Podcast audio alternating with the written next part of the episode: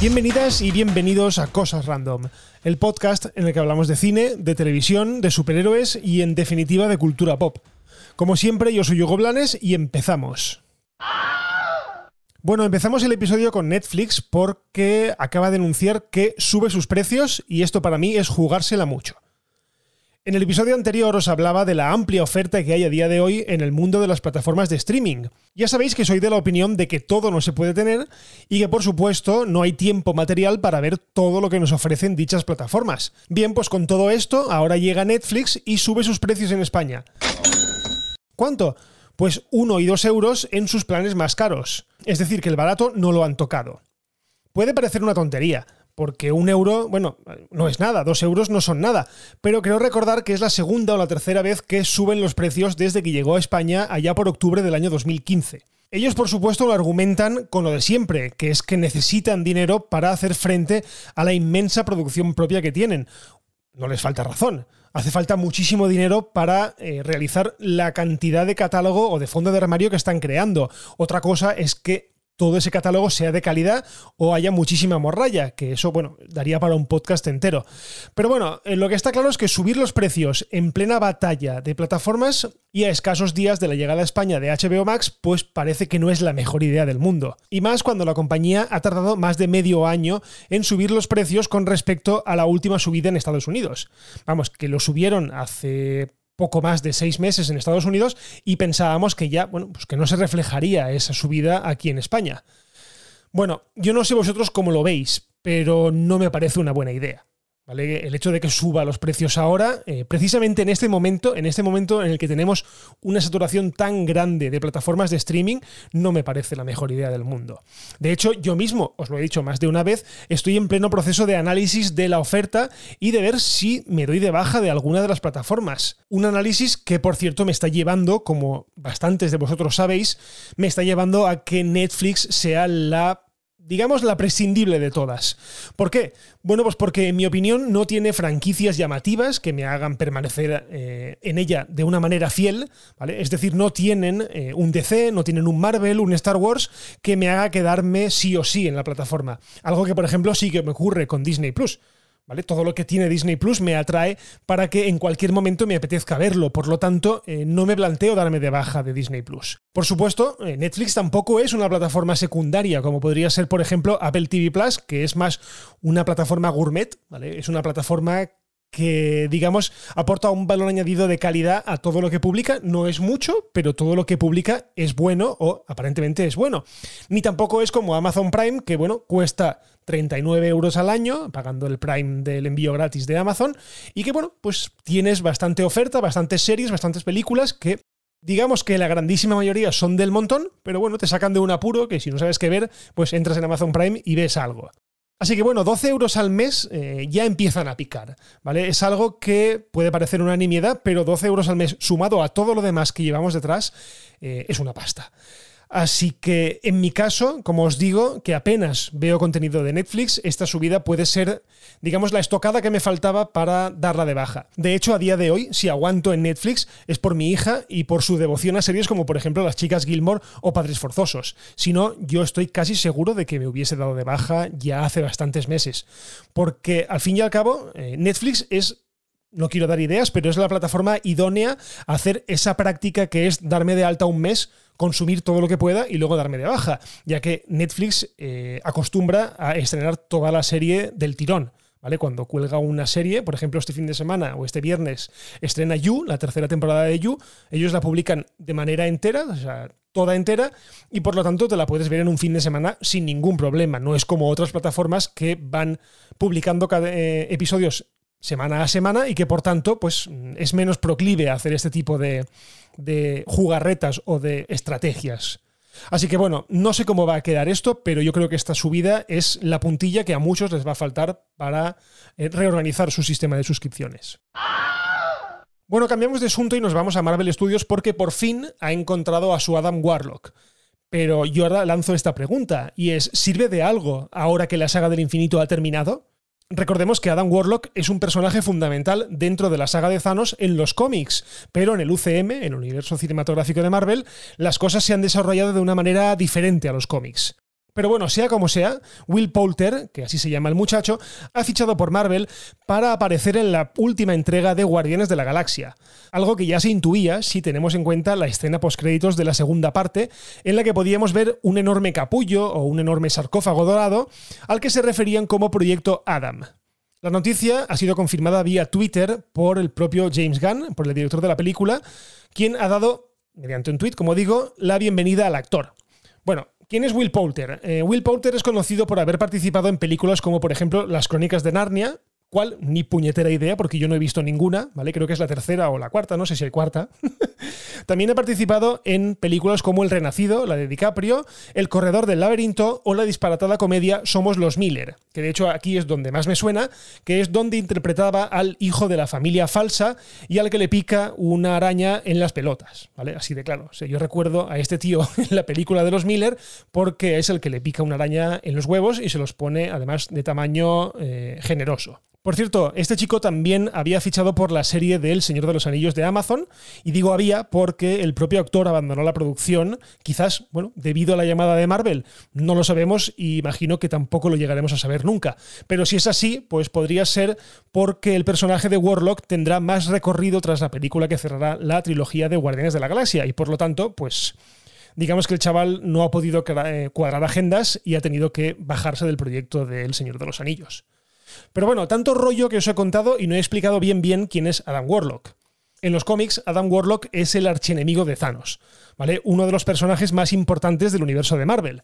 Nació en los años 60 durante una serie de cómics dedicada a los Cuatro Fantásticos y se ha mantenido numerosas décadas en las publicaciones de Marvel. Se originó en la mente de Stan Lee y Jack Kirby, para variar, pero fue Roy Thomas y Jim Starling quienes tuvieron mucho que ver en su desarrollo. De hecho, fue durante la mencionada saga del guantelete del infinito cuando adquirió la importancia de la que goza a día de hoy. Su poder en los cómics proviene de la gema del alma, algo que, bueno, en el UCM parece bastante improbable, ya que de momento las gemas del infinito parece que son algo del pasado. En fin, teniendo sentido o no su presencia en el UCM a estas horas, siempre es bienvenida la incorporación de un personaje de este calibre. Total, también podría encajar, por ejemplo, en la futura adaptación de Los Cuatro Fantásticos, de la futura adaptación dentro del UCM de la familia fantástica de Marvel. Así que bueno, sea como sea, a mí el personaje de Adam Warlock me gusta mucho, me gustó mucho en la saga de los cómics del infinito, pero eh, aquí la verdad es que no sé cómo lo van a hacer para encajarlo. Bueno, y seguimos con Marvel porque hay rumores que sitúan problemas en el set de grabación de Wakanda Forever, la segunda parte de Black Panther. Resulta que se dice, se comenta que la actriz Letitia Wright es una fan acérrima del movimiento antivacunas y que se está encargando de crear mal ambiente en el set de rodaje de la esperada secuela del héroe africano. La semana pasada, el semanario norteamericano The Hollywood Reporter afirmaba que la actriz estaba creando muy mal ambiente y que los ejecutivos de Disney estaban muy molestos con la actriz. Bien, pues ahora ha salido la propia Shuri, es decir, la propia Leticia, a desmentir dicha información. Según ha dicho, y cito textualmente, Cualquiera que me conozca o haya trabajado conmigo sabe que trabajo muy duro en mi profesión y que mi objetivo principal es siempre hacer un trabajo que sea impactante e inspirador. Ese ha sido y seguirá siendo mi único enfoque. Todo muy bonito, pero evidentemente no se pronuncia sobre su posición acerca de la vacunación del COVID. ¿Por qué? Pues básicamente porque es públicamente sabido que la actriz es claramente una activista antivacunas. Y no es porque lo digan los rumores, sino porque ella misma se ha encargado de predicar a los cuatro vientos a través de sus redes sociales. De hecho, en diciembre de 2020 compartió un vídeo donde varias personas se mostraban escépticas en relación a la eficacia probada, dicho sea de paso, de las vacunas contra la COVID-19. En este momento, cientos de personas la pusieron a caer de un burro en Twitter, como no podía ser de otra manera, lo cual causó que cerrara su cuenta de Twitter para evitar problemas. Ojo, curiosamente, ningún actor del universo cinematográfico de Marvel salió en su defensa pese a los duros ataques que recibió. Algo normal si tenemos en cuenta pues que si dices disparates no te va a defender nadie. Así que bueno, sea mentira o sea verdad este rumor, lo cierto es que a Disney no le tiembla el pulso a la hora de deshacerse de actores, digamos, conflictivos. De hecho, ya ocurrió hace algunos meses con la actriz Gina Carano, la cual fue despedida fulminantemente de The Mandalorian y de una serie que iba a protagonizar en el futuro. Entonces, si os acordáis, fue por comparar el ser conservador en Estados Unidos con la persecución de los judíos por parte de los nazis antes y durante la Segunda Guerra Mundial.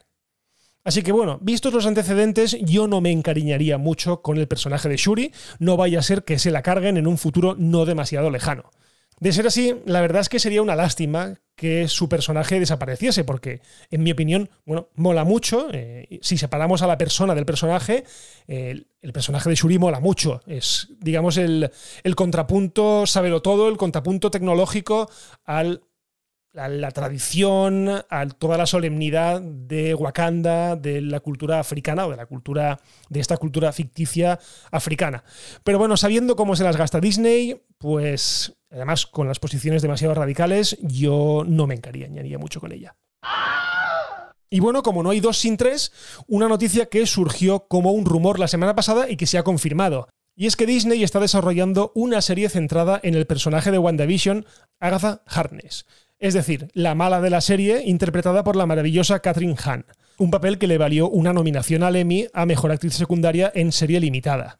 Pero bueno, si estará situada antes o después de la serie, esto de momento es un misterio ya que la serie se encuentra, digamos, en una fase muy muy temprana de desarrollo y por lo tanto no ha trascendido ningún tipo de detalle de la trama. Además, si esta serie es una buena idea o mala idea, solo el tiempo lo dirá. De momento, a mí, personalmente a mí, no me llama nada la atención y eso que a mí el personaje de Agatha Harness me gustó muchísimo en la serie de WandaVision, pero no le veo un recorrido, digamos, muy grande dentro del UCM. Pero bueno, que haya sido una mala puntual no quiere decir que no vayan a desarrollarlo en el futuro. Y más teniendo en cuenta que la actriz ha firmado un contrato de larga duración con Disney, por lo que no sería extraño que apareciese en más series y películas del UCM. Por ejemplo, si me viene a la cabeza ya de primeras, la segunda parte de Doctor Strange, donde está confirmadísima la presencia de Elizabeth Olsen, es decir, de Bruja Escarlata, que ha sido la antagonista de Agatha Harness en la serie de WandaVision. Así que bueno, no sé, eh, me gusta mucho la actriz, me gusta bastante el personaje, pero no sé hasta qué punto puede dar mucho juego y más, o menos, digámoslo así, y menos para tener una serie propia. Espero equivocarme. Por cierto, para romper un poco con Marvel y con su universo cinematográfico, y ya debéis estar hasta las pelotas después de tres noticias relacionadas con él, deciros que el próximo día 16, o sea, este sábado, 16 de octubre, tendrá lugar la DC Fandom una especie de convención online en la que se espera que se presenten muchos de los proyectos que actualmente están en la sala de máquinas de Warner, así como también se espera la publicación o la presentación de diversos trailers de películas que están, digamos, casi a punto de caramelo, como por ejemplo la adaptación de Black Adam, la adaptación de The Flash, con la participación de varios Batman, como ya hemos dicho en episodios anteriores, y por supuesto de la Batman, de la nueva Batman de Matt Reeves, con Robert Pattinson en el papel de Bruce Wayne. Así que nada, el lunes o el martes que viene tendréis un resumen de todo lo que pasa en este evento para fans de DC. Bueno, y termino este episodio con esa sección que os dije que intentaría hacer todas las semanas, que se llama Cosas que estoy viendo, aunque en este caso sería mejor llamarla Cosas que he visto, y que me he visto además en tiempo récord. Estoy hablando, como no podía ser de otra manera, de la serie de moda, del juego del calamar. Bueno, ¿qué es el juego del calamar? El juego del calamar es una miniserie, es una serie de nueve episodios que está actualmente eh, disponible en Netflix y que cuenta la historia, más que la historia, no, no os voy a contar la historia, pero digamos que se basa en el tipo de juego Battle Royale. Battle Royale, para quien no lo sepa, es un tipo de juego, un tipo de experiencia en el que sobrevive o en el que gana aquella persona que queda en pie al final del juego. ¿vale? Hay muchas personas involucradas, pero poco a poco van cayendo y el que queda el último es el que gana el concurso o el que gana, digamos, la batalla. ¿vale? En este caso, es, el juego de calamar está basado en juegos infantiles, lo cual hace que sea muy entrañable verla, entre comillas, pero nada más lejos. O sea, la serie es una serie coreana, ¿vale? Para lo bueno y para lo malo, es una serie coreana con una altísima capacidad de adicción. O sea, la serie, si queréis que os diga la verdad, yo la he visto tranquilamente en dos días, ¿vale? Primero vimos tres episodios, creo que fue, y después vimos el resto, o sea, los otros seis. Y además, con una voracidad increíble. O sea, esta serie tienes la sensación de que necesitas seguir viéndola, que aunque sean las dos de la mañana, necesitas ver el siguiente episodio porque necesitas saber qué narices está pasando ahí ya os digo, es una serie que me ha atrapado muchísimo. Yo estaba bastante, bastante receloso con ella. De hecho, había leído muchísimas cosas ya, porque hace tres semanas que está, aproximadamente tres semanas que ya está en, en la plataforma. Había leído muchas cosas, que si era muy violenta, tal, tal, tal, pero ya os digo que en el momento en el que empecé a verla, no pude parar de verla. O sea, fue directamente eh, increíble. Ahora, también os digo una cosa. Por favor, no la veáis con vuestros hijos, sobre todo con vuestros hijos pequeños. Y por supuesto, intentad que no la vean, ¿vale? Porque la serie es violenta.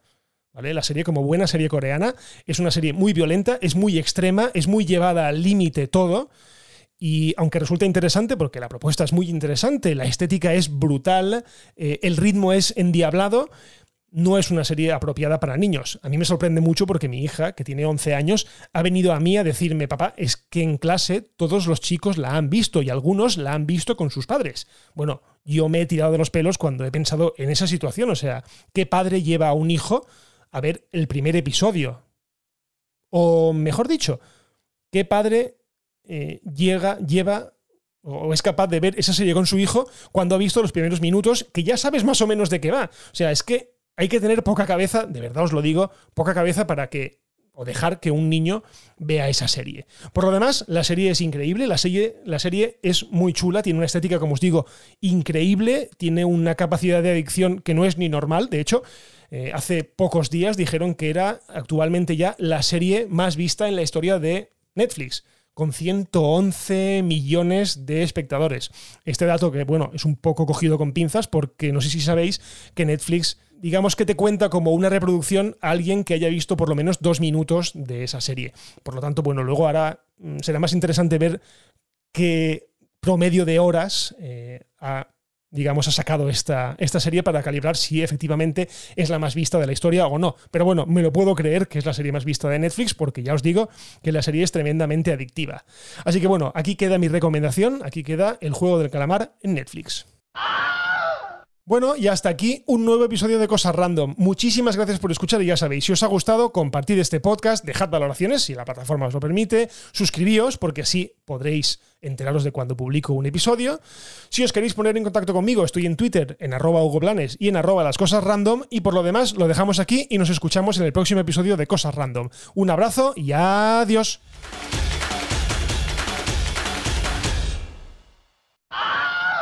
Bye bye hasta otro ratito, ¿eh?